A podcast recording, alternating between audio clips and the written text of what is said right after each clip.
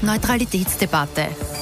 Ein Jahr nach Ausbruch des Ukraine-Kriegs ist Österreich weiter im Neutralitätsschlingerkurs.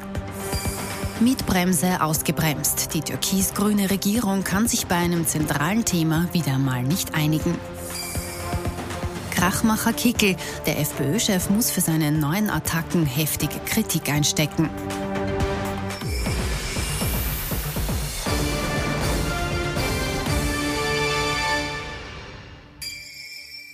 Ich wünsche Ihnen einen angenehmen Sonntagabend. Ich freue mich, dass ich Sie heute wieder zu unserem politischen Wochenrückblick begrüßen darf. Mit dabei unser Politikexperte Thomas Hofer. Schönen guten Abend. Schönen guten Abend, Knapp. Und unser Meinungsforscher Peter Heig. Auch Ihnen einen schönen Sonntagabend. Schönen guten Abend. Hallo. Seit über einem Jahr schon tobt der Krieg in der Ukraine und der Krieg in der Ukraine war in dieser Woche wieder Thema im heimischen Parlament. Österreich liefert ja Hilfsgüter in die Ukraine, aber keine Waffen.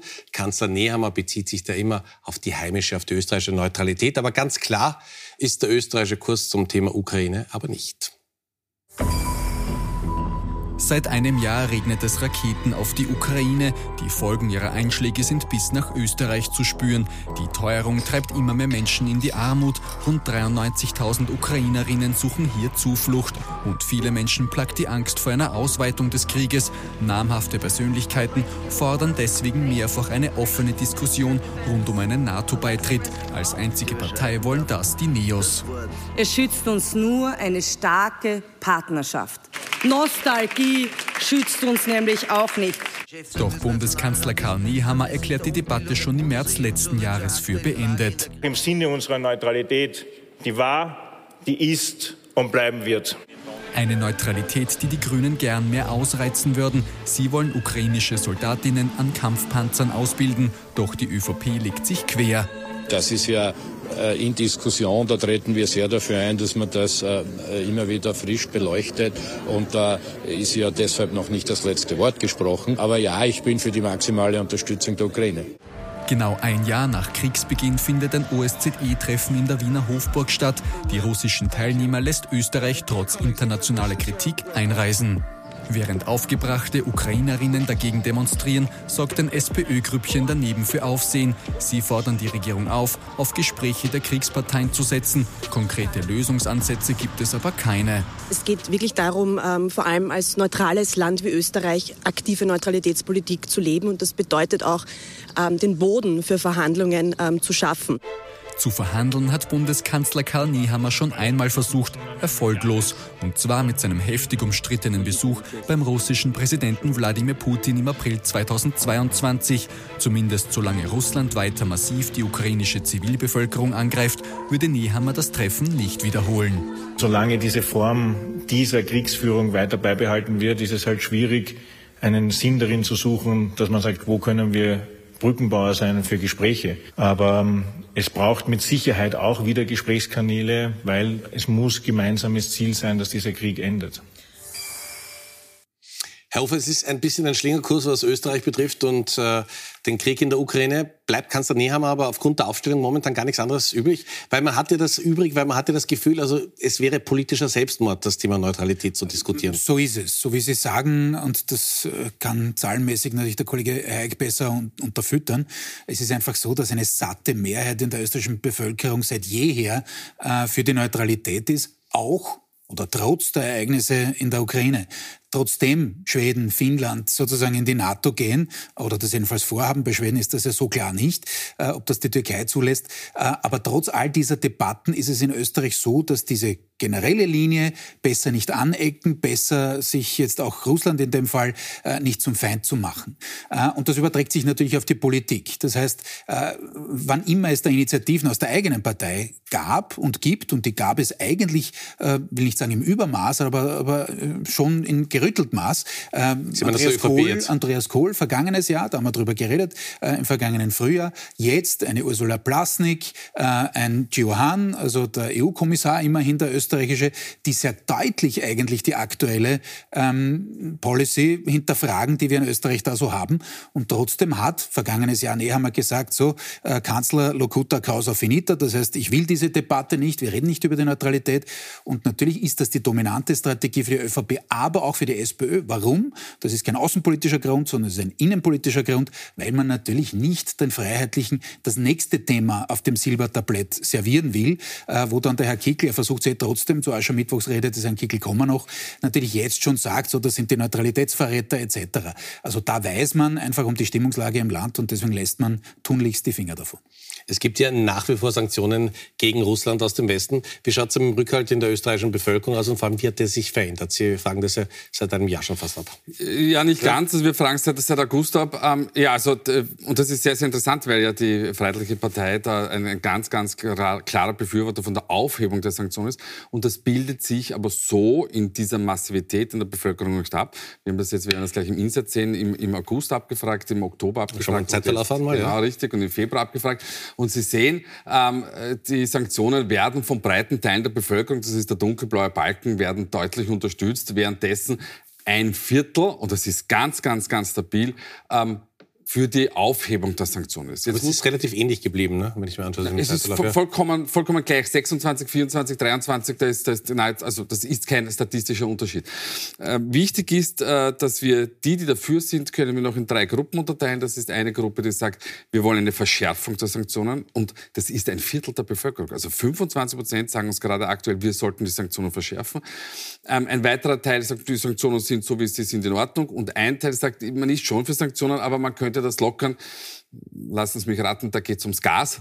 Ähm, äh, aber grundsätzlich sollten sich die Befürworter einer unterstützenden Linie der Ukraine, die natürlich durch die, die, die, die Maßgaben der EU getragen ist, natürlich nicht einschüchtern lassen, weil auf der anderen Seite eben die Freiheitliche Partei und Herbert Kickl steht, die dagegen sind. Man kann natürlich dagegen sein, also das, das ist ja vollkommen in Ordnung, das ist das demokratische Spiel der Kräfte, aber man darf sich nicht ins Boxhorn jagen lassen. Es ist unter Anführungszeichen nur ein Viertel der Bevölkerung. Wir schauen uns das jetzt raus an. Sie haben es ja parteimäßig aufgegliedert. Und wir die, haben das, ja, äh, naja gut, ja. Das, das, wird jetzt relativ ja. eindeutig. Sie sehen also, freiheitliche Wähler und Wählerinnen ähm, sind zu einem Großteil natürlich ähm, für die Aufhebung der Sanktionen. Wobei ein Drittel sagt auch, ich, ich bin dafür, diese Sanktionen beizubehalten. Sind das, Entschuldigung, Sie sind das ehemalige ÖVP-Wähler, die wir jetzt bei den Freiheitlichen das sind? Das können wir ehrlich gesagt nicht messen und herausfiltern. Aber Ach, ich stelle mal schärfere Fragen. Natürlich. Ja, nein, das sind keine schärferen Fragen. Das ist, da bräuchten wir größere Fallzahlen, um das genau ähm, ähm herausarbeiten zu können über die Recall-Frage der Nationalratswahl 2019. Aber äh, sein Ausredenbuch muss man mit haben. Ja? Das ist kein ja? Ausredenbuch, das ist einfach das, das statistisches ja, Know-how. Aber ähm, Jetzt habe ich natürlich prompt den Faden Ich wollte mir nicht einmischen, aber äh, das ist jetzt irgendwie zum, zum, ja. Nein, Darf ich noch kurz sagen, ja, Hofer? So, und warum macht Herbert Kickl das? Ähm, er macht das einfach deshalb, weil dieses Feld frei ist. Und er besetzt dieses Feld, um schlicht und ergreifend eine, eine, eine eigene Position zu haben, mit der er sich von den anderen unterscheidet. Wäre es umgekehrt, wäre er wahrscheinlich für die Sanktionen. Es ist diesbezüglich vollkommen egal, da tut sich natürlich der Populist relativ leicht. Das war im Übrigen auch nicht Herbert Kickl der Erste, der das so gemacht hat. Ich erinnere an einen Jörg Haider und den EU-Beitritt Österreichs. Da war Haider einer der Ersten, der dafür war. Und dann, als er gesehen hat, hoppala, die damals große Koalition, damals war sie noch groß, äh, zahlenmäßig, äh, äh, schwenkt um auf diese Geschichte oder einigt sich auf das, Plötzlich war er dagegen, nicht? Eines wollte ich noch sagen, weil das jetzt ein bisschen untergegangen ist. Es ist eh klar, jetzt für uns hier, aber ich wollte es nochmal gesagt haben zum Thema Neutralität. Da hat man wirklich weit jenseits der 70 Prozent, äh, und zwar quer über verschiedene Institute hinweg, einfach die Zustimmung zum Beibehalten dessen. Äh, und das wollte ich nur äh, anfügen, weil wir das vorher in der ersten Frage diskutiert haben. Um da noch zu ergänzend eingreifen, und das ist doch verständlich, weil 70 Jahre hat man die Neutralität zur, zur Identitätsikone Österreichs erhoben. Und jetzt muss muss man natürlich den Menschen ein bisschen mehr ähm, bringen als den Anlassfall Ukraine. Man kann, man kann das schon diskutieren, aber das gehört natürlich auf, auf, auf ordentliche Füße gestellt und in einer ganzen Breite diskutiert. Jetzt ist das vollkommen sinnbefreit. Wir haben einen Krieg vor der Haustür und die Menschen werden jetzt nicht die Neutralität über Bord werfen wo man ihnen jahrelang erklärt hat, jahrzehntelang erklärt, das ist ein Sicherheitskonzept. Stimmt, aber das, was wirklich bemerkenswert ist aus meiner Sicht, und ich kenne jetzt die schwedische Debatte ein bisschen, äh, finnische weniger, aber die schwedische kenne ich, und da war es eigentlich auch so, dass man gesagt hat, na, wir sind bündnisfrei, nicht? Die haben zwar die Verteidigungspolitik, die eigene, immer ganz anders gesehen, deutlich ernster genommen als wir je in Österreich. Da war auch die Bedrohung viel unmittelbarer, gab es auch immer wieder Zwischenfälle über die Jahrzehnte äh, mit Russland. Aber jetzt hat sich das aufgrund genau derselben Situation natürlich völlig umgekehrt, indem man äh, den Druck von unten als Regierung plötzlich hatte, sozusagen das zu ändern und sozusagen diese in Österreich würde man sagen, heilige Kuh über Bord zu werfen, nämlich die Neutralität oder die Bündnisfreiheit jedenfalls. Äh, und insofern äh, ist das schon bemerkenswert, dass da in Österreich eine deutlich andere Reaktion da ist als eben in Skandinavien. Aber wäre das nicht die Stunde zum Beispiel von Alexander van der Bellen? Der muss nicht in eine Wiederwahl. Der, könnte der muss Diskussion zwar nicht in eine Wiederwahl, ja. das ist richtig, aber Alexander van der Bellen weiß schon auch, nicht immer, wie wir aus seinem letzten Interview im ORF wissen, da hat er das ordentlich angezündet und hat irgendwie sozusagen Herbert Kickel äh, sozusagen über Bande geholfen, muss man sagen. Äh, aber er weiß schon, dass er sich jetzt da, wenn er sich da zu weit rauslehnt äh, äh, und, und sich jetzt in dem Fall auch gegen die Mehrheitsmeinung deutlich stellt oder zumindest das hinterfragt, ähm, dass das natürlich dann, dann ein Thema ist, das unglaublich hoch geht. Und wir würden ganz anders diskutieren, würde das jemand machen. Die Neos machen es, die sind auch von der, von der Prägung her und auch von, von den Zielgruppen her, können sie sich das leisten. Aber ansonsten eben in Österreich derzeit offensichtlich niemand abgesehen von den Unterstützerinnen dieses offenen Briefs natürlich. Sie haben noch eine Umfrage heute mitgebracht, die lange, lange zurückgeht, ein langer Zeitverlauf ins Jahr 1955. Und äh, vereinfacht gesagt, dafür bin ich zuständig, die Frage ist, wofür werden die Österreicherinnen und Österreicher bereit zu kämpfen und wird sich das verändert? Ja, da muss man eine, eine kleine Einleitung bringen. Äh, die, die, diese, diese Studie habe ich mit meinem alten Doktorvater, mit Peter Ulram gemacht, der diese alten Daten ähm, aus seinem Archiv ausgegraben hat. Und zwar eine Umfrage der Amerikaner aus dem Jahr in Österreich äh, aus dem Jahr 1955. Man wollte wissen, wie ist die Einstellung der Österreicherinnen und Österreicher zu Demokratie etc. Ähm, und wir haben diese Fragen von damals wiederholt. Ähm, wir werden das jetzt im, im Insert sehen. Es ist sehr, sehr interessant. Was über den Zeitlauf sehen, über diese 70 Jahre, ist, dass auf jeden Fall der Vorsatz, dass man sich für Demokratie, für, für die Selbstbestimmung äh, der, der, der, der Völker einsetzen möchte, deutlich gestiegen ist. Das war damals natürlich 1955, war, war das nicht so zehn demokratisch. Jahre nach Ende des Krieges. Ja, na, erstens sagen, ne? war, war es zehn Jahre nach, den, nach Ende des Krieges. Das heißt, man hat von Kämpfen genug gehabt. Aber auf der anderen Seite war nicht alle Bevölkerungsgruppen von der, von der neuen demokratischen Ordnung überzeugt. Da hat es natürlich die ehemaligen Nationalsozialisten oder die damals noch immer seienden. Es gab Monarchisten, die Monarchie war auch gerade einmal 40 Jahre her. Also äh, das, das, oder 37, wenn wir es jetzt genau nehmen wollen. Ähm, da gibt es natürlich, gab es natürlich damals Vorbehalte. Was wir heute sehen, ist, dass das sich deutlich verbessert hat. Was gleich wie damals ist, wir würden uns für ein anderes Land auch nicht einsetzen, insbesondere ein anderes Land in ähm, Westeuropa. Ob dann am Ende des Tages, da gab es jetzt eine, eine, Diskussion heute schon auf Twitter, naja, aber ob die Leute dann tatsächlich kämpfen wollen, nobody knows. Also kann schon sein, dass wir dann vielleicht doch nicht so mutig sind, wie wir in den Umfragen zugeben. Wollen wir hoffen, dass wir es nicht brauchen. Nicht brauchen, korrekt. Wir kommen in die heimische Innenpolitik zurück. Sie erinnern sich, es war im Jänner, große Konferenz der Grünen mit der ÖVP. Man möchte jetzt wieder ganz konstruktiv zusammenarbeiten. Aber schon beim nächsten großen Projekt funktioniert es nicht. Die Mietpreisbremse.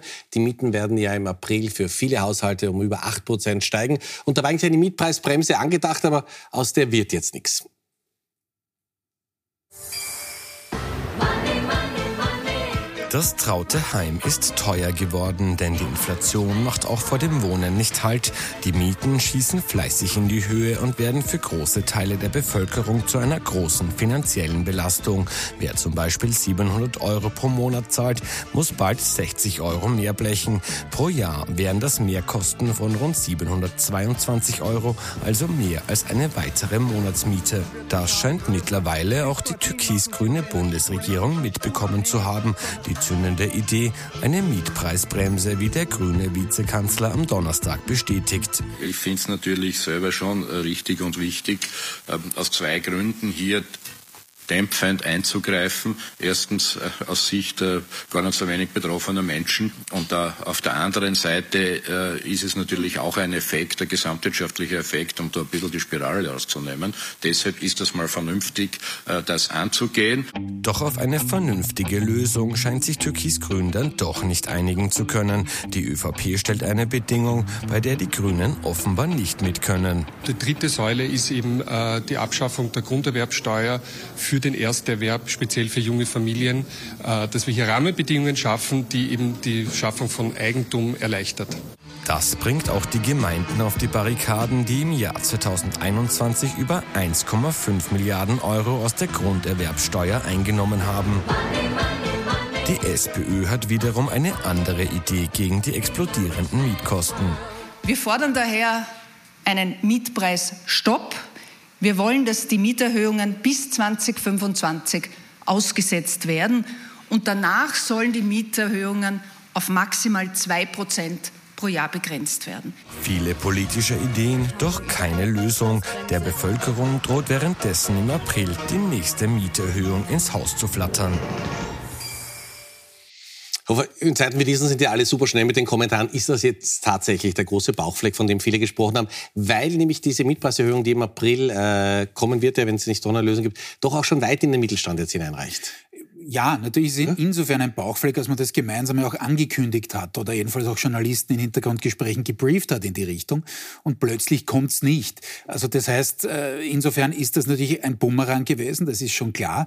Ähm, aber ich sage schon, es ist ein bisschen komplizierter, wenn man dann genauer hinschaut. Denn eines war schon klar, ähm, dass die ÖVP intern einen unglaublichen Druck bekommt. Äh, wie war das? Sie haben seinen Beitrag angetönt, dass der Beginn des Jahres mit der ersten äh, Klausur, da dieser Neustart, äh, inszeniert wurde, wo man gesagt hat, so, wir können eh super noch miteinander, stimmt alles nicht von den bösen Medien und Kommentatoren, dass der Sand im Getriebe wäre. Ähm, da hat man sich das vorgenommen und damals war klar, und das haben viele in der ÖVP quasi in den falschen Hals bekommen, als einer Sau aufgestoßen, dass sich eigentlich samt und sonders fast die Grünen durchgesetzt haben bei dieser Klausur mit ihren Themen. So, jetzt ist natürlich diese Mietpreisbremse, wie auch immer sie ausgestaltet ist, natürlich etwas, was heikel ist innerhalb der ÖVP, jedenfalls für eine Zielgruppe, nämlich den Wirtschaftsflügel, der bisher schon gesagt hat, na Moment einmal, wir machen da dauernd Gießkanne, wir werfen alle unsere Prinzipien über Bord. Und deswegen hat man dann quasi, das hat ja auch der Abgeordnete Ottenschläger da gesagt jetzt im, im Beitrag, ähm, gesagt, so jetzt brauchen wir irgendwas für unsere Leute auch. Und das wäre eben äh, sozusagen die Grunderwerbsteuer gewesen, ähm, also die Senkung dort jedenfalls in dem Bereich. Und die Grünen sind natürlich ihrerseits mit einem unglaublichen Selbstbewusstsein hineingegangen, weil sie wissen, dass sie zwar der deutlich kleinere Koalitionspartner sind, aber den ungleich größeren Machthebel haben. Das haben wir im vergangenen Jahr schon öfter an dieser Stelle diskutiert. So, und jetzt hat sich mal die ÖVP sozusagen dagegen gestellt. Aber um den Preis, jetzt komme ich zurück zum Beginn, dessen, dass man natürlich imagemäßig da jetzt in der Defensive ist, denn die Leute erwarten sich das, so wie man sich erwartet hat, dass man beim Strom was macht und beim Gas und bei sonst was. Ähm, also insofern ist das natürlich jetzt etwas, wo der Druck da ist, doch noch was auf den Tisch zu legen. Ob so kommt, werden wir in den nächsten Wochen sehen. Ganz ein bisschen Zeit ist ja noch. Aber eigentlich sollte man ja denken, Herr Heik, faire Mieten, das müsste wieder mal äh, Tor ohne Dormann für die SPÖ sein.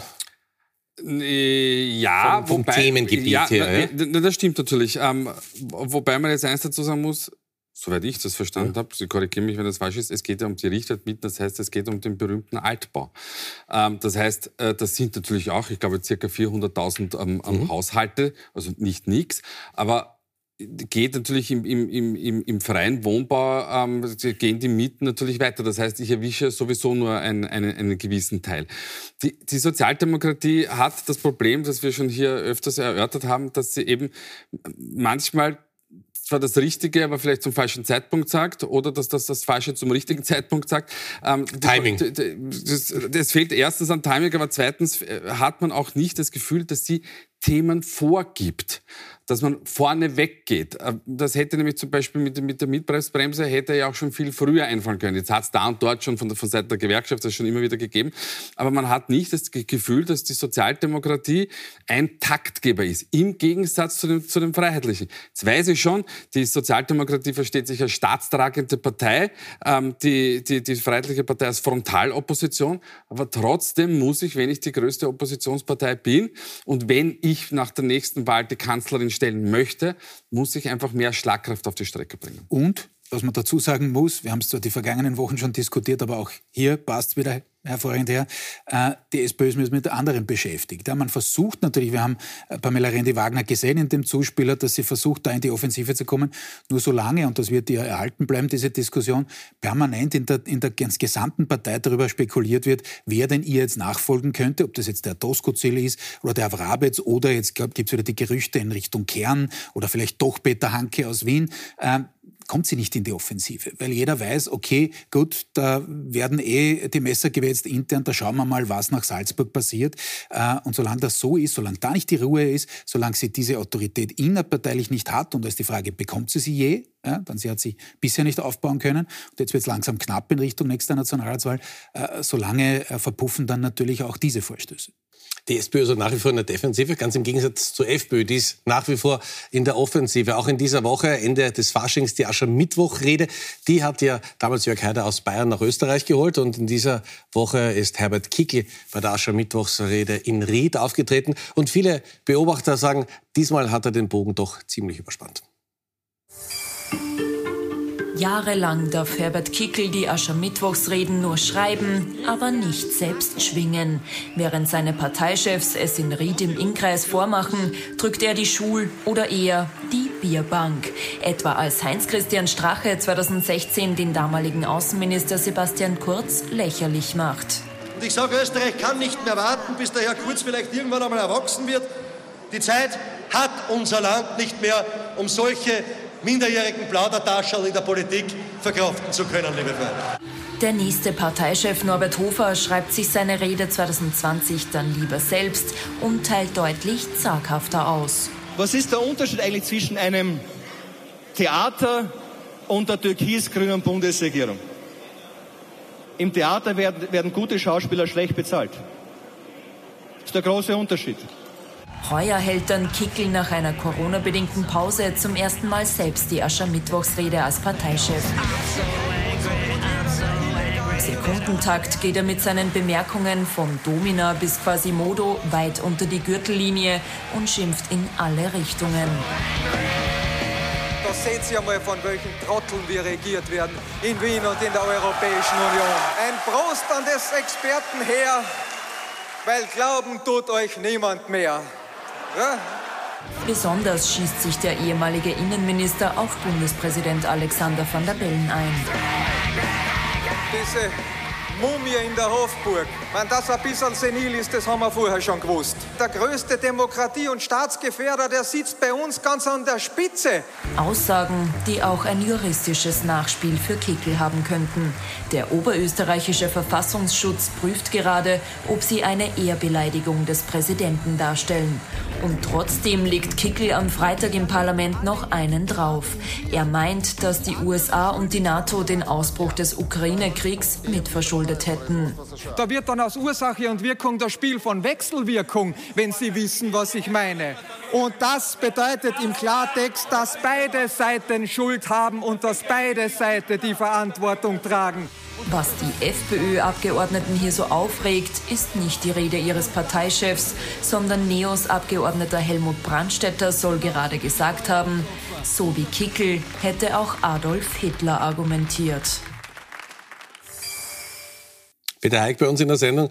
Sie haben gesagt, wenn es der FPÖ gut geht und den Umfang geht es der FPÖ momentan ganz gut, dann neigt sie dazu, immer wieder zu übertreiben. Erleben wir das jetzt gerade? Geht ähm, Kickel da zu weit? Na, er geht nicht selbstverständlich zu weit. Also Kritik allemal, aber man muss eine, eine, insbesondere als führender Politiker in diesem Land, der eine Vorbildfunktion hat, muss man eine, darf man eine gewisse Grenze schlicht und ergreifend nicht überschreiten. Das haben die Freiheitlichen immer gemacht. Ich erinnere an, an ich weiß gar nicht, wie jemand Ariel heißen kann und so viel Dreck am Stecken haben. Sie das wissen, Jörg Haider gegen Ariel Musikant damals. Ähm, es ist, das hat es immer wieder gegeben. Ich finde, man könnte sich auch überlegen von Medienseite, ob man nicht jedes Mal in dieselbe Falle da hineintappt und, und, und, und permanent darüber berichtet.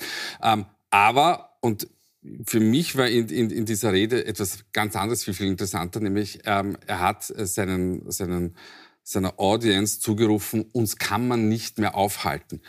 Und das ist dann immer der Punkt, der der allergefährlichste ist in der Politik. Das ist das, ich nenne das immer das König Midas-Syndrom. Alles wird zu Gold, alles, alles klappt gut, alles läuft. Und dann glaubt man, man ist unangreifbar. Und das ist dann immer der, der erste Punkt, der dann zum Abstieg führt. Das kann langer werden auch, aber immer dann, wenn man sich unangreifbar fühlt, immer dann, wenn man sich zu stark fühlt, schlag nach bei Sebastian Kurz. Wolfgang Schüssel war für die eine oder andere Art und Weise auch nicht, nicht anders. Immer dann ist die Gefahr für Politiker und Politikerinnen am größten, dass man stolpert. In der momentanen Situation und nach diesen Reden, ähm, wie sehr holt Kickel aber viele Menschen ab, die sagen, jetzt gibt es endlich mal einen, der sich traut, was zu sagen und wie sehr hilft, unter Anführungszeichen, Kickel dann äh, Aus, die Aussage von, von, von, von Brandstätter, sagt das ja, wie das, da. Es waren jetzt ein paar ja. Fragen drinnen, ich beginne von vorn. Wir haben fünf Minuten, Natürlich ja. gab es ein Publikum und ja. gibt es ein Publikum und das ist ein wachsendes Publikum, das ist gar keine Frage. Trotzdem bin ich beim Kollegen Hayek, ich sehe auch äh, den Punkt, dass das einfach so aggressiv so heftig vorgetragen wird, dass es schon auch Leute abschreckt, äh, die durchaus gewinnbar wären für die Freiheitlichen. So, jetzt ist das äh, eine Büttenrede, schon klar kann man sagen, das kennen wir schon. Nur wir sind jetzt in einem anderen Zeitalter. Als das groß geworden ist, unter Anführungszeichen, das Format unter Franz Josef Strauß damals in Bayern, da gab es noch diese gesamten äh, soziale Netzwerkgeschichte, gab es einfach nicht. Und sowas bleibt natürlich und sowas wird natürlich auch immer wieder ausgepackt. Ähm, die auch und ich bin völlig beim Kollegen, das eine, waren jenseitige Aussagen dabei. Im Übrigen waren die Bilder auch noch schief. Äh, also, dass eine Mumie jetzt senil ist. Ich glaube, äh, eine Mumie ist über den Zustand der Senilität ein bisschen hinaus, aber gut soll sein. Ähm, das ist natürlich jenseitig. Auch jenseitig waren natürlich gewisse Reaktionen, weil Sie den Herrn Brandstätter angesprochen haben. Das ist wieder dieser unsägliche, und ich weiß nicht, wie oft wir das hier gesagt haben, diese permanenten Nazi- und Hitler-Vergleiche, egal von welcher Seite, ist einfach auch etwas, was man ja, irgendwann einmal abstellen sollte. Ja. Aber ob wir den Tag noch erleben, das äh, befürchte und, ich. Und äh, es, es schwächt die Kritik hier ab. Na klar. Anstatt man, anstatt man hergeht und sagt, das geht nicht und der Herr Kickel steht für sich und ist in der Verantwortung, ähm, dann ist das klar ähm, adressiert und dann kann man darüber diskutieren. Wenn ich jedes Mal die, die, die, die, die Nazi-Keule auspacke, dann, dann entkräfte ich in Wirklichkeit die Kritik, weil es natürlich Kickler ermöglicht in, in die Gegenoffensive. So ist es. Und auch wenn wir jetzt nicht übertreiben sollten mit den direkten Auswirkungen auf Wahlen, aber rein vom Prinzip her sieht man, wie auch angreifbar, so gut sie derzeit dastehen, so, so äh, offensiv sie Themen bringen, die Freiheitlichen. Ich habe das in den vergangenen Wochen einige Male gesagt, dass es Herrn Kickel gelungen ist, die die Themenpalette deutlich zu erweitern für die Freiheitlichen. Aber äh, wir werden jetzt wieder in Kärnten, nicht nur aufgrund jetzt dieser Zuspitzung, aber dort gab es ja auch einiges, Stichwort Slowenisierung etc., dort werden wir wahrscheinlich sehen, berufe mich jetzt auf die Daten vom Kollegen. Ich hoffe, Sie dort, dort, wo es Populismus-Alternativen gibt, und das wäre nicht zum ersten Mal also in der Team Geschichte, Kärnten konkret, das Team Kärnten konkret ja. mit dem Herrn Köfer, dort wachsen dann die blauen Bäume auch nicht in den Himmel. Auch wenn man da von einem höheren Niveau in, als in Niederösterreich kommt, da ist es schon ein, ein Problem. Und natürlich ist es so, dass das Kickl jetzt versucht, noch mal reinzublasen. Er ist auch oft äh, in Kärnten und versucht sozusagen den dort nicht allzu äh, toll positionierten Spitzenkandidaten da ein bisschen zu ersetzen äh, über Bande. Ähm, muss man sagen, da ist ein gewisser, gewisses Problem drinnen. Ähm, das, da können wir weit zurückgehen in, in die Geschichte. Das war bei Hans-Peter Martin so, der eine Populismusalternative links war bei Europawahlen, der das freiheitliche Ergebnis gedrückt hat. Auch ein Frank Stronach, auch wenn er anders positioniert war, trotzdem hat er da was weggenommen. Also das heißt, das wäre nicht zum ersten Mal und da muss die Freiheitliche Partei, ganz im Sinne dessen, was vorher gesagt wurde, schon auch aufpassen, dass man das nicht komplett überzieht äh, und Leute dann wieder auch abschreckt.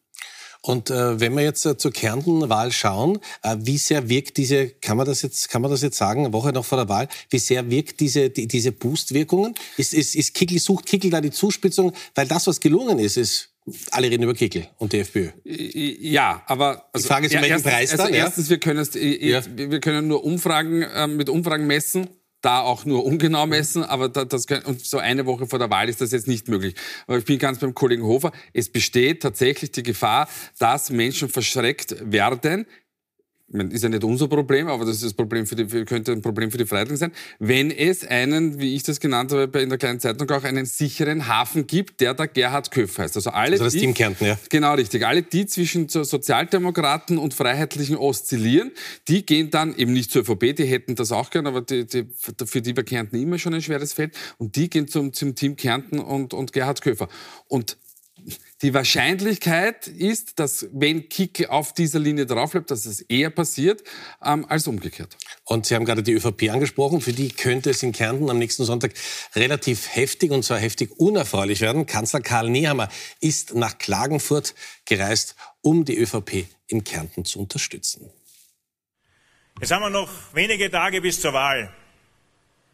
Die Umfragen, naja, die Stimmung gut, die politische Situation nicht einfach. Wir lesen und hören viel von Rückenwind, Gegenwind, gar kein Wind.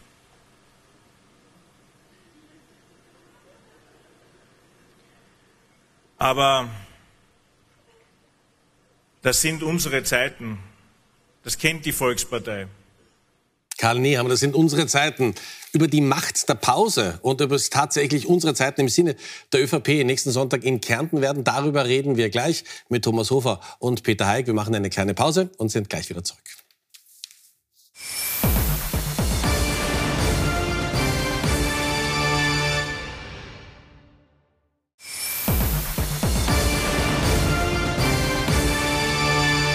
Unser politischer Wochenrückblick, zweiter Teil. Mit dabei unser Politikexperte Thomas Hofer und Peter Heig, unser Meinungsforscher. Schönen guten Abend. Nächsten Sonntag wählt Kärnten und für die ÖVP schaut es momentan nicht allzu rosig aus in Kärnten. Karl Nehammer ist deswegen unter anderem nach Klagenfurt gereist, um den Wahlkampf der ÖVP in Kärnten noch mal in Schwung zu bringen. Jetzt haben wir noch wenige Tage bis zur Wahl. Die Umfragen, naja, die Stimmung gut, die politische Situation nicht einfach. Wir lesen und hören viel von Rückenwind, Gegenwind, gar kein Wind.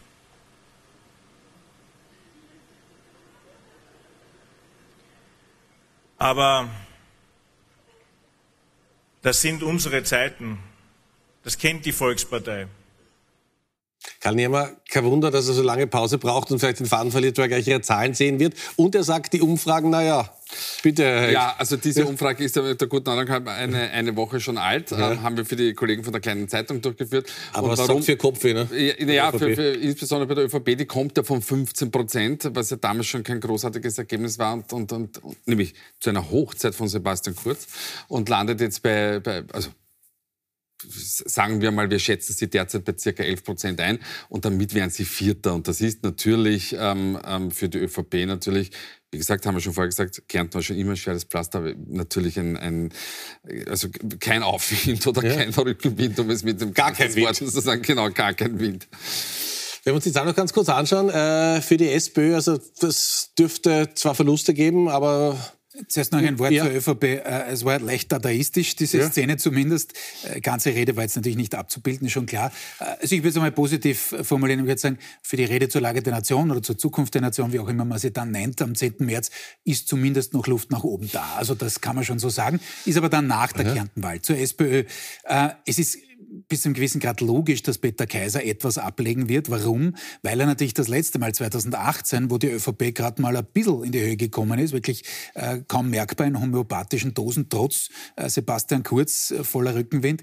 Ähm, das ist natürlich ein schwieriges Bundesland. Es ist auch klar gewesen, dass damals, weil da wirklich fast alle Grünen zur SPÖ gegangen sind, dass es da gewisse Rückflüsse geben wird. Auch die Neos werden vielleicht davon profitieren und insofern ist klar, dass Peter Kaiser dieses fulminante Ergebnis von 2018 kaum auf diesem Niveau wird halten können. Noch dazu gibt es eben, wir haben es schon ein bisschen angesprochen heute, ähm, diesen lokal wirklich und regional sehr gut verankerten ehemaligen sozialdemokratischen Bürgermeister mit dem Herrn Köfer, äh, der da drauf, schon ja. Spital, auch Klagenfurt, nicht ja. unterschätzen. Ja? Man stellt auch den Bürgermeister in Klagenfurt. Ähm, das heißt, da kann man schon was abziehen. Ähm, wird der Frau Rende Wagner nicht helfen. Ich glaube, dass äh, Kaiser trotzdem in der absoluten Pole Position ist, was die nächste Koalitionsbildung angeht. Äh, einerseits mit der ÖVP kann man dann zwar sagen, okay, wahrscheinlich Koalition der Verlierer, ist in Niederösterreich nicht anders, wobei dort äh, es ein bisschen grummelt im Gebälk. Ja, dort zieht die SPÖ schon ein bisschen die Daumenschrauben an und in der ÖVP ist man sehr unglücklich in den Koalitionsverhandlungen, aber das ist eine andere Geschichte.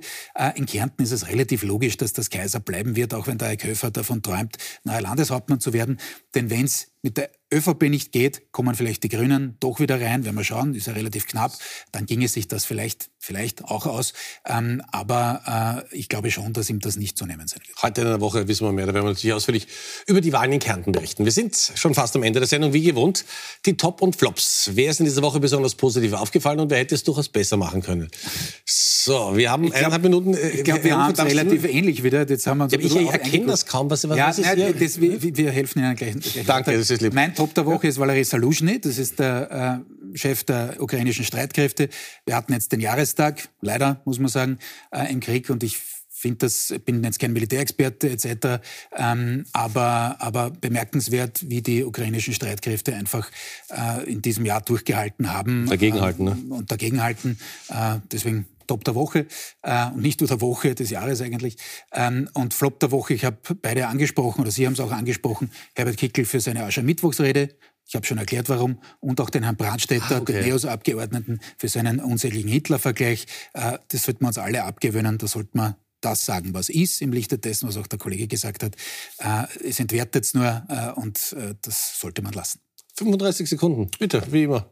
Ähm, Top der Woche ähm, sehr, sehr ähnlich. Äh, okay. Ich habe die ukrainische Bevölkerung genommen, ähm, weil sie eben ein, ein, ein Jahr durchgehalten hat ähm, und sich schlicht und ergreifend für ihr Land einsetzt. Ähm, das ist ja nicht nichts. Und wenn man zum Beispiel Umfragen jetzt äh, aus Deutschland hat, ähm, wo es heißt, ein Viertel der Bevölkerung sagt, wenn es einen, einen, Krieg gibt, dann bin ich aber weg. was dann in solchen Zeiten dann auch nicht so einfach ist, weil so leicht geht man auch nicht weg, auch wenn Krieg ist. also leider Gottes müssen wir in, in dem Fall Top der Woche wirklich Top des Jahres, Flop der Woche Herbert Kickl, ganz klar. Ich hatte mir noch überlegt, ob ich Sarah Wagenknecht nicht nehme, ähm, aber ich habe mir dann gedacht, wir sind dann doch in Österreich, nehmen Herbert Kickl. Danke vielmals, meine Herren, herzlichen Dank. Ich darf mich bei Ihnen fürs Zuschauen bedanken. Vielen Dank, dass Sie mit dabei waren. Wir sehen uns, wenn Sie wollen, nächsten Sonntag wieder. Wir freuen uns auch, wenn Sie in den Podcast unserer Sendung reinhören. Kommen Sie gut durch die Woche. Danke fürs Zuschauen. Schönen Abend.